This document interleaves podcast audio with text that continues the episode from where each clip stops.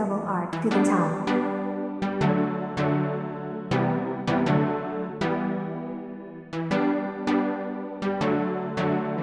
大家好，欢迎收听 Focus on Esports，我是 Foxon。本 podcast 将英雄联盟为主，跟大家分享最近的比赛大小事。那我同时也有经营 Fnatic 的非官方粉丝专业，欢迎在脸书搜寻 Fnatic Low Team 台湾专区。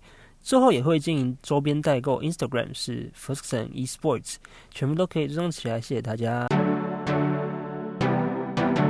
试播集 Podcast 将由我这个云观众稍微回顾一下 MSI 季中邀请赛决赛周。为什么会说我是云观众呢？因为我自己春季没什么时间看比赛哦，所以其实最近的 Meta 不是很了解。如果说错，或是大家觉得可以讨论的，欢迎在各 Podcast 平台以及粉专留言，亦或是私讯 IG。第一天，Real Never Give Up 对上 PSG 塔隆。赛前两队的交手是一比一，所以身为同样也有支持 PSG 足球队的我来说，还是对他们抱有希望。综合来讲，虽然 PSG 以一比三输掉了这场比赛，但是第三局以外都要打有来有往，不是被三比零车过去，加上大部分的选手都有打出操作，我觉得他们替 PCS 赢得了尊重，也期待他们世界赛的发挥。题外话一下，我朋友跟我说 PSG 怎么英雄联盟跟足队这么像，才发现真的。都是国内网，然后国际赛四强输掉，足球欧冠也是四强输掉，真的太巧了。RNG 的部分有很多人都说他们打得越来越越像 LCK 队伍，的确打起来没有我们传统对于 LPL 的印象那么嗜血，反而有更多的营运去把 PSG 吃死。期待他们总决赛遇到 TK 会怎么打？我打这一段的时候，Mad Lions 跟 DK 还没打完，纵使 Mad 是我们的欧洲好朋友，但我真的觉得他不打不赢 DK 了。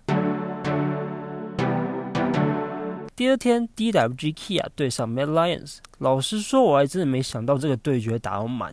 但是我也必须说，DK 输的那两场真的是感觉上自己没打好，不管是走位失误还是被单杀。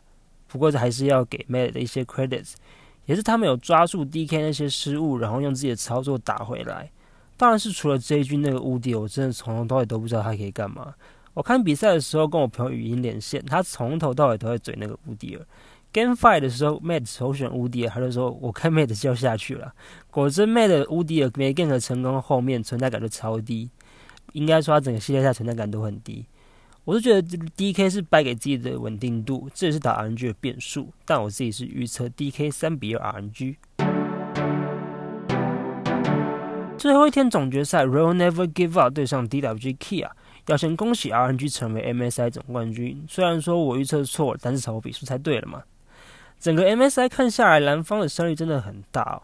尤其像这种双方硬实力上相差不远的情况下，在 BP 上占了优势的队伍真的影响很多，甚至说直赢 B 后胜率就有落差也不为过。RNG 的乌迪也跟前一天的乌迪完全不一样，着实带到节奏，重重打赢了我的朋友。当然也要说到 MVP Gala 的表现，果真是乌迪的接班人，打的也是又狂又有实力。DK 这边也算反转了。我上一场讲 DK 败给自己的稳定度，是真的实力不够。